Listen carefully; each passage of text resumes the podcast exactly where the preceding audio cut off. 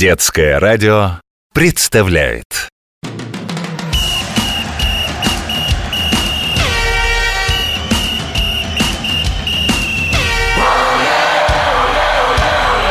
Спортивная программа.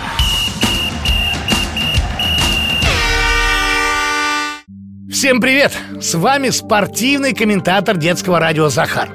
В Китае ее называли Ти Цзяньцзи, в Индии Пуне, в Европе Battledore and Shuttlecock. Слова мудреные, а игра совсем простая. Вы сто раз в нее играли. Летом, на даче, ну конечно. Сереж, лови подсказку. Battledore по-английски ракетка, а Shuttlecock валанчик. Ну конечно, Виталий, бадминтон! Игру вроде бадминтона древние китайцы придумали еще две с половиной тысячи лет назад. Нет, Сема, динозавров тогда уже не было, но было это точно давно. Так вот, игроки должны были удерживать валанчик в воздухе, но только не ракетками, а ногами. Такой футбол с валанчиком. Прошло время, и европейцы стали играть в тот самый Battledore and Shuttlecock. Ракетки в этой игре уже были, а вот соперничества еще нет. У игроков была общая задача не дать валанчику упасть. Спортивный бадминтон, похожий на тот, в который сейчас на Олимпиадах играют, появился 150 лет назад благодаря английскому герцогу Бафорту. Съездил он как-то в Индию и, когда вернулся, устроил по этому поводу в своем имении вечеринку. Публика собралась шикарная. Все ждали чего-то необычного. Слона там или факира со змеями. Однако герцог приготовил нечто совсем другое. Леди и джентльмены, сейчас я вам что-то покажу. Что-то такое, от чего у вас а, упадут челюсти. Вот. Это пуне. Ну, как наш Battledore and Shuttlecock, только валан нужно перекидывать через сетку и быстро. Шик, блеск, красота. На первый взгляд факир, конечно, интереснее. А вот на второй – Азартные англичане скоро оценили индийскую придумку. Назвали ее «Бадминтон», как имение, где проходила та самая вечеринка. Ну и с тех пор начали соревноваться. Играли при полном параде. Джентльмены в цилиндрах, сюртуках и сапогах на каблуке, а леди в шляпах с широкими полями и длинных юбках.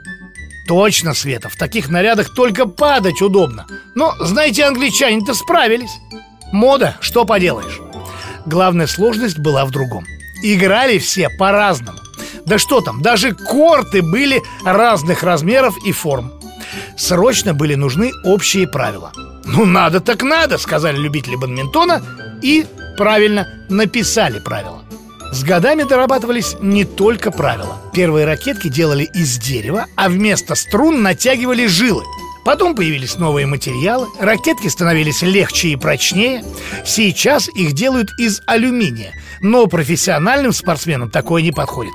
Выходит такой профессионал на корт, берет алюминиевую ракеточку, бьет по валану и бац, все, нет ракетки, сломалась.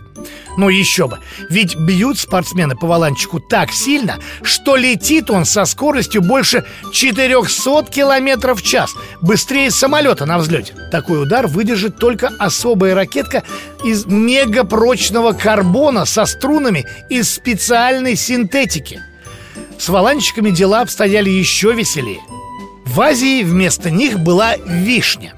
Брали спелую ягодку, вставляли в нее штук шесть гусиных перьев и сушили на солнце. Тем, что получалось, играли. Французы также поступали с яблоком. Англичане вместо фруктов втыкали перья в кусочки пробкового дерева. На соревнованиях до сих пор пользуются именно такими.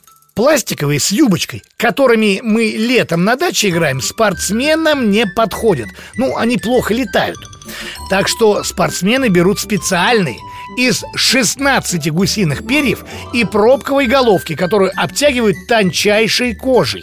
Спортивный бадминтон играют один на один или двое на двое. Спортсмены выходят на прямоугольную площадку размером примерно 13 на 5 метров. Ее еще называют корт, ну, прям как в большом теннисе, посередине которой натянута сетка, как в волейболе. Игроки перекидывают валанчик через сетку так, чтобы противник не смог его отбить. Мы не самые первые в этом виде спорта, но, сами понимаете, это пока. И, кстати, медали на Олимпиадах уже завоевывали. То ли еще будет. Играть в бадминтон, ой, как непросто. Всю игру спортсмены бегают, прыгают, падают, ни минуты не стоят на месте. Пробегают за матч по 10 километров. Чтобы стать профессиональным бадминтонистом, нужно много лет тренироваться. Правильно, Саша, нельзя терять ни минуты. Физкультурно-оздоровительные комплексы, что строит по всей стране компания «Газпром», для этого подойдут просто отлично. В них и тренажеры, и беговые дорожки, и игровые залы, и уж точно ракетки с валанчиками там тоже найдутся. С вами был спортивный комментатор детского радио Захар. Всем оле-оле!